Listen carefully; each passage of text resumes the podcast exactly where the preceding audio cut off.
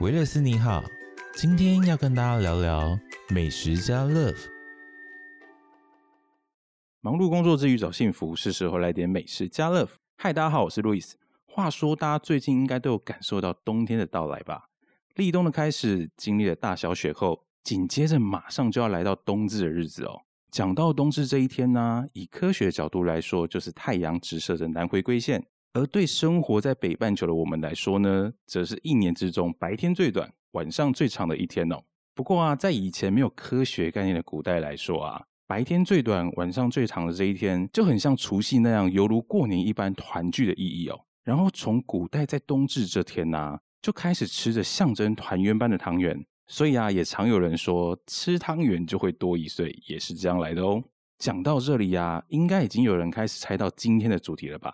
没错，今天美食家乐福就是要来点冬至必吃的汤圆喽。今天啊，我有邀请到两位来宾来跟我们一起聊聊各种汤圆哦。让我们来欢迎雅婷跟 Amy。 Hello，大家好，我是雅婷。 Hello，大家好，我是 Amy。哎，雅婷跟 Amy，你们在冬至的时候都会吃什么汤圆啊？嗯，我们家是那个客家人，所以我们必吃咸汤圆，我从小到大都是吃咸汤圆。哦，哈咖喱来的啊、 Amy 呢？我们家因为就是比较传统，会拜拜，所以都会煮那种黑白的咸汤圆，然后会加黑那白个黑白红牌红白的咸汤圆，哇， 然后加上韭菜。但是我自己是比较不喜欢吃那种，因为我比较喜欢吃那种有包鲜肉的那种汤圆，哦对鲜然后肉再加上糖欧，我觉得超好吃的。鲜肉不就是跟就是刚刚跟雅咸婷汤那一派啊，咸汤圆 对不可对？是你是台北人，你敢吃咸汤圆？干啊，咸汤圆超好吃的，因为我之前是有遇过一些朋友是他是北部人，然后他们会嗯哼觉得咸汤圆是邪教，然后邪因为教对，因为通常咸汤圆大部分都是客家人或是应该是客家人才会煮，嗯所以之前我曾经在学校的时候煮过咸汤圆，可是我台北来的学长就是，呃呃，没关系，没关系，不用，谢谢。然后他们就很害怕，然后他们都是吃甜的。嗯，可是 Amy 是土生土长的台北人，对我是台北人，可是我因为我妈有煮过那种咸汤圆，然后我觉得很好吃，而且我喜欢吃那种是炒过再包的，我不喜欢就是很像里面有一哦颗霸王的感觉的那种。哦，我吃过，我吃过，我在台北曾经吃过被骗的咸汤圆，就是它嗯标榜客家咸汤圆，然后我叫了外送，非常的开心，然后等到它之后，我咬下去，结果它里面是包像那个水饺或馄饨里面的绞肉，我就说水这根本晶就饺水饺换皮吧。所以会骗我的感情啊应呐、该很像水晶饺吧？之对类呀、的啊外面 QQ 是汤圆，然后你一口咬下去，根本就是水饺，是超难过的，你知道吗？哦就有点欺诈骗。对，就是这边的汤圆都是假的，咸汤圆都是假的。因为我也是土生土长的台北人，可是我小时候基本上没有吃咸汤圆，没有吃过。吧，就是因为大学的时候啊，有些也是中南部上来的同学，才发现，哎、原来有咸汤圆这种东西。对那你啊吃在过不觉得很好吃吗？可是我老讲炒的那种咸汤圆，我是就雅婷那时候有来煮来吃，我才第一次吃到有炒的。所以你之前都是吃那个对对对水饺换皮汤圆，对 对对对对对对对，那那那心里应该觉得嗯还好，哎呀哎呀，那第一次吃到雅婷那个汤圆的时候，其实老讲有点不习惯，嗯，但是第二次吃到你就觉得，哦，好吃。正统客家味。但我以前真的就是吃那种甜的，而且我一开始不是吃那种包芝麻、包花生的，欸我一开始就吃那种红白，然后就是黑糖、黑糖糖水那种的。因为嗯有时候拜拜啊或是点心啊，点心可能家里会这样煮来吃，这样。红豆汤也会煮的那一种，或糖水。对对对对，就是小时候都是吃那种小汤圆，红白的、甜的那一种，但长大之后就会吃那种保鲜的。哦，就对是啊升级了。对，感觉很像从贫穷的人 升级变成是哦有料的，对，哎、可是对啊包馅的话，现在也出超多口味。我自己是还是最喜欢芝麻口味啦。芝麻芝麻是有它特别的香气啊。对不对对，花生也会有，但是我自己是个人偏好芝麻。嗯，我觉得有时候花生的甜会有点太甜，对对芝对，麻我觉得会比较综合一点而。且很香，对，咬下去超级香的。可是有些人就讨厌芝麻，我就讨厌芝麻，真的但假就的？是喜欢花生。 不同的流派。那哎那你们知道近期甜汤圆开始有热度之后，还有人出很多特殊口味的甜真汤圆吗？假更妖魔鬼怪了吧？没有，这个 不是邪教。有些大品牌它有出一些像奶茶汤圆，还有抹茶汤圆，你们知道吗？抹茶之前超级夯的，它刚出的时候，就是有不是会很流行抹茶相关的一些嗯哼甜点嘛那抹对茶变成汤圆，那个时候其实它很夯，还一度卖到就是很难买，就是你在全缺店货这样，对，都买不到。然后我自哇己是有吃过，就呃是如何？感觉如何？非常的普通，那时候就是有没有被欺骗的感觉？有，就是买了，好不容易买到，因为它那时嗯候真的是很流行，然后真的是好不容易买到。那买的时候就会顺便说，哎、买抹茶芝麻，然后还有那个花生，然后就一起煮那个甜汤吃。对，然后你就很开心说，哎、那我要吃抹茶的，要吃吃看。然后吃了之后就是，嗯，很普通哎、我觉就得面有难色，就很普通。然后奶茶的我好像有吃过，我觉得太太甜甜。腻了，对，所以我觉得还是传统口味，古人的智慧，芝麻跟花生才是最好吃。但我觉得甜感这种问题也是看个人啊、对因为有些像人就你很喜欢鲜奶茶都喝无糖嘛。我觉得无糖人啊，所以有人对就啊说我是邪教啊、我觉得那一些什么抹茶跟奶茶汤圆，我觉得比较适合年轻人。我也是年轻人 啊， 没有啦，因为我以前比较年轻的时候，大学的时候，哎、我喝那种奶茶都喝全糖，然后我们长大我就无糖还是微糖，那你会八十岁的时候喝无糖吗？不会不可能，除非有得糖尿病。那你们有吃过这些特殊口味的汤圆吗？ 我没有哎、从来都没有哦我。觉得好恶心你。下次可以试试看，因为冬至到了嘛，大家可以有空也可以去买看看不同口味的甜汤圆，算是在芝麻跟花生之中换一个口味。哎，你有吃过吗？有我有吃过比较特别叫做五行汤圆，就是它有五五行种颜色，就它的汤圆皮是有五种颜色，就是它可能是用红橘、抹茶粉那种做的，它、味道有差吗？味道没差，就是颜色有差，就那看你啊起来就比较漂亮。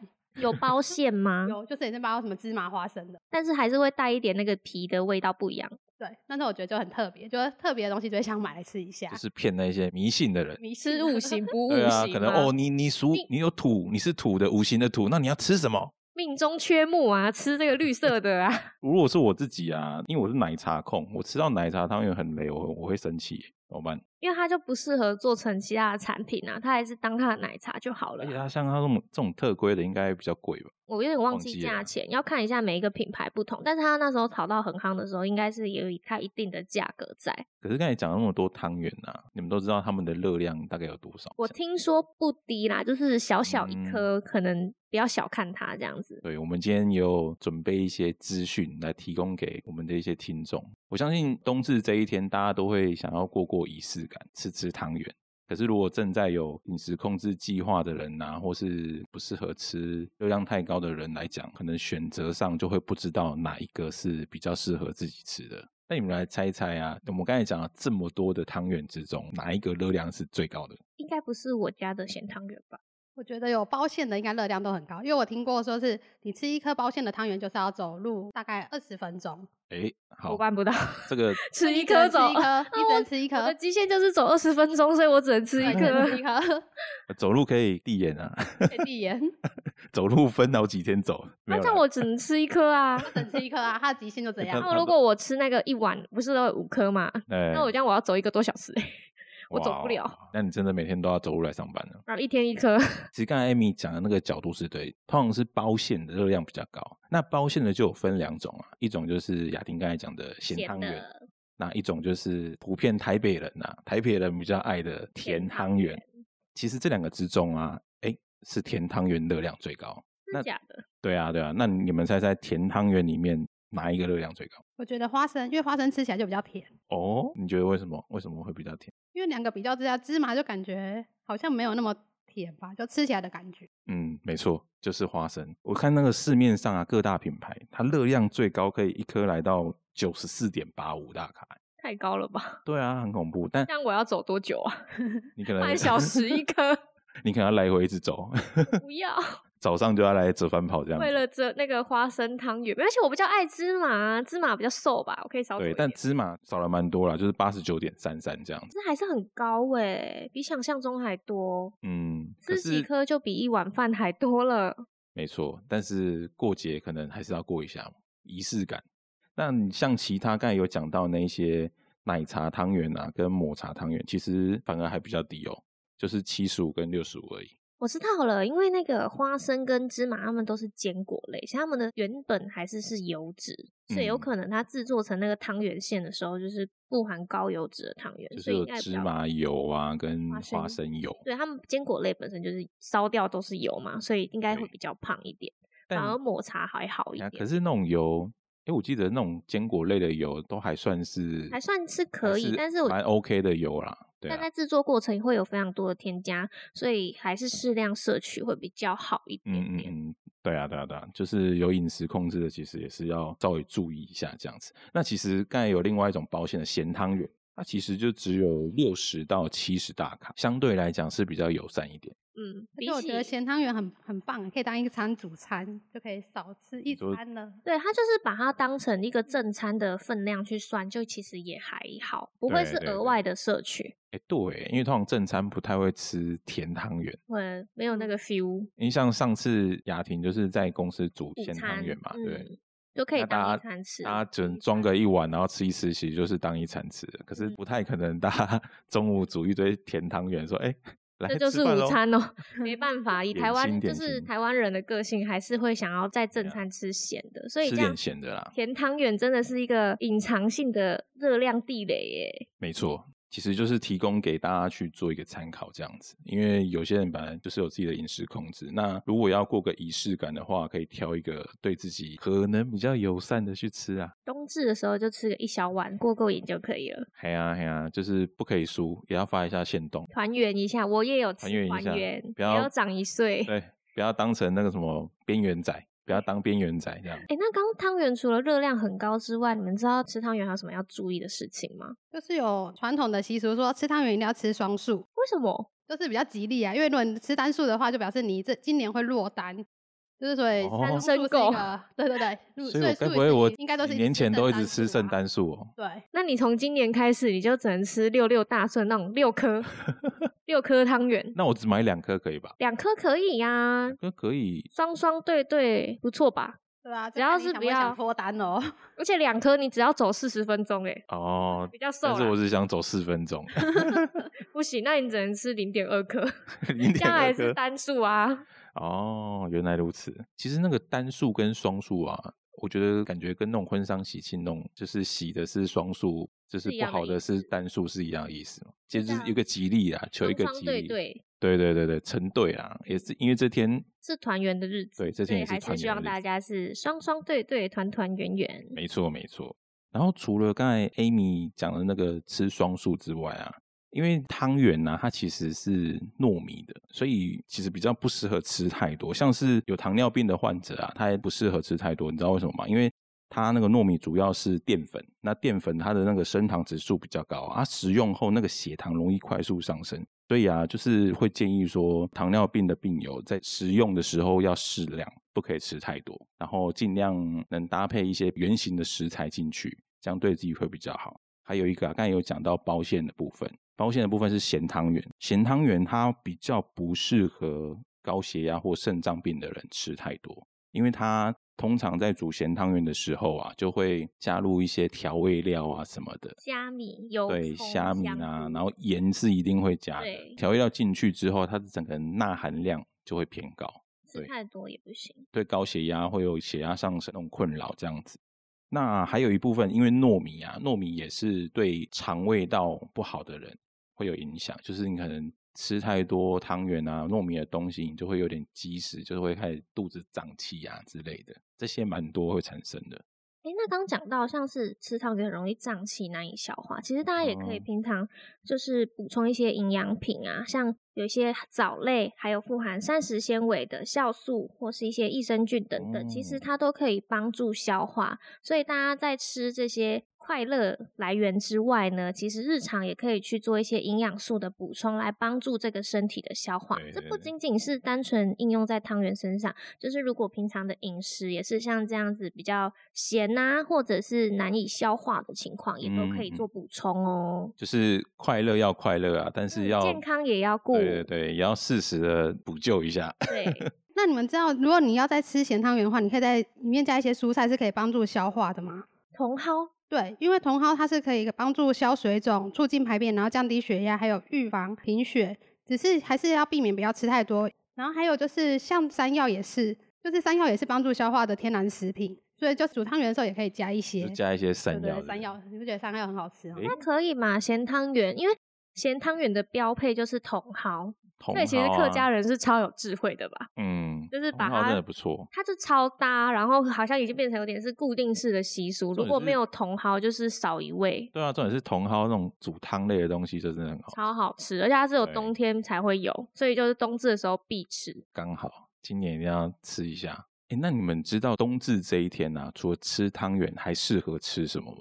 姜母鸭什么的，对，因为其实冬至这天，刚才前面开头有讲到，就是白天最短，晚上最长。那其实，在农历的二十四节气来讲啊，它就是阳气最衰弱，然后阴气最强的一天。这代表就是说，哎，其实冬至过后，就是开始阳气慢慢的增长，阴气慢慢的减弱的一个开始。其实，在这个极端值里面，最适合拿来补身体。那因为很容易生病嘛，季节交替对对对嘛，就是你可能运动，运动完整个身体很热的时候，马上进到冷一气个冷房气房，就是有一种这种极端的感觉，你就比较容易感冒。嗯，所以非常对啊适合吃姜母鸭。对对对，就是慢慢的把自己的身体啊补暖和这样子。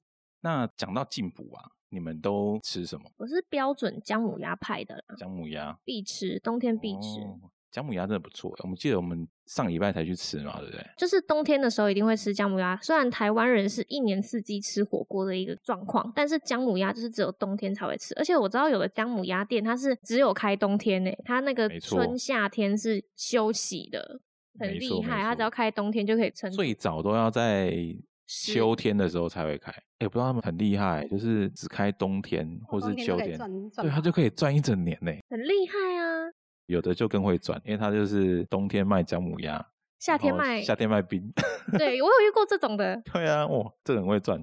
那除了姜母鸭，Amy 还有吃什么？我还会吃羊肉卤，哦，羊肉对卤哦，诶羊肉卤真的也蛮适合的，因为羊肉其实它就是属于比较一个温补的食材。但是我觉得羊肉卤的配料选择就没有像姜母鸭那么多，所以如果去聚餐，我们好像也是都常常吃姜母鸭、欸。诶还有一个麻油鸡，你们会吃吗？麻冬油天的鸡时候会也是会。我家里自己会煮欸诶、我妈也会，就是天嗯冷了，她就会说来吃那个麻油，然后对身体比较好。我记得麻油也是比较属于一个温补的一个东西。那你们会加全酒吗？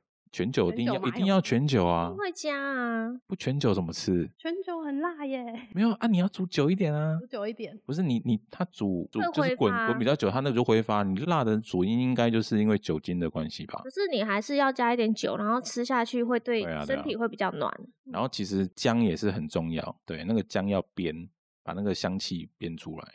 嗯，对啊，对啊，那全酒啊，加一些鸡肉啊、猪肉那一些，吃那么多不会觉得很燥热吗？还好呀，欸还好，我我还们都没有因为补过头，然后就是产生一些身体不舒服你。说流鼻血之对啊类流的鼻吗血我真的有看过有人流鼻血、欸就是吃一吃，然后就丢，嗯流鼻 鼻子血就血就流下来了。哎，是不是有些人不太适合吃这些太补的东西啊？像身体燥热而不是，我觉得像我就是哎、真我的假觉得的我有时候吃一次会就是嘴巴破，嘴巴破，嗯，就是破洞，可能火气太哦大。嗯不是太爱吃，咬到咬到 不 是吃太快，然后咬到嘴巴、啊太快了，哦应该是吃太补了。那我跟大家要科普一下，刚刚讲到那么多，像是姜母鸭、羊肉卤啊等等，其实很注意的是，像羊肉卤它非常好，它有富含非常多的蛋白质还有铁质，所以如果是比较气血偏虚或者是体瘦手脚冰冷的人都可以吃，但它里面通常会加非常多像当归啊，还有枸杞等等的，所以在进补的时候也都要注意适量。呃，姜母鸭部分呢、可以促进血液循环啊。之外呢，其实鸭肉它的油脂是很低的，然后也是一个很好蛋白质的来源，然后也是补气血为主。但是刚像是 Amy 讲到燥热的体质啊，或是你的嘴巴已经有在破洞或喉咙痛的人，就尽量是不要吃。然后在麻油鸡的部分，它也是可以促进血液循环啊，然后有活血跟调经，但是注意就是一定要在通常都会说要进补要在生理期之后，这个也是要注意麻油鸡不要在对生理期的时候吃，因为你不然这样吃会血大崩崩血对啊对对啊对，所以一定要注意。姜母鸭也会因为很容易会加很多的米酒，所以你有痛风、肝病、心血管疾病的人啊，就是尽量建议酌量摄取。原来吃个补东西还有什么东西需要注意啊？我还真的都没有注意过，我都照吃。对啊，好吃就一直吃啊，一直吃哇一而直且难爽得。的聚餐当然要吃啊，他说冬天其实很短，能趁这个时间赶快吃对，而的且时候，而且冬天呢，因为特别冷，就是特别想吃东西，你嗯，就是想要一直补充热量，可是有时候好像就这样吃一吃就哎、好像到没有肚子控制上住。 对，因为补的部分的话也是要注意，就是刚讲这么多，就是大家在冬天进补的时候一定要适量摄取，不要补过对头对了啦。其实讲到不管是汤圆或是补的东西，尽量都是适量嘛 OK，Anyway，、虽然吃汤圆会多一岁啊，可能很多人都不想承认这件事情，但过节的仪式感还是需要过的吧。不过汤圆好吃一直吃，也是要注意一下，不要吃太多嘿。在这寒冷的冬至啊，也是可以吃吃姜母鸭、羊肉炉之类，补补自己的身子。跟家人或是亲朋好友围在温暖的锅时，也是一种培养身体跟感情的双赢好方法哦。最后，如果喜欢今天这集的内容，或是有什么想法跟建议，欢迎到 Apple Podcast 打五颗星留言，让我们知道。也记得按下订阅、关注、加分享，才不会错过最新的集数哦。而且你们的留言是我们最大的鼓励。那我们就下次再见吧。拜拜拜拜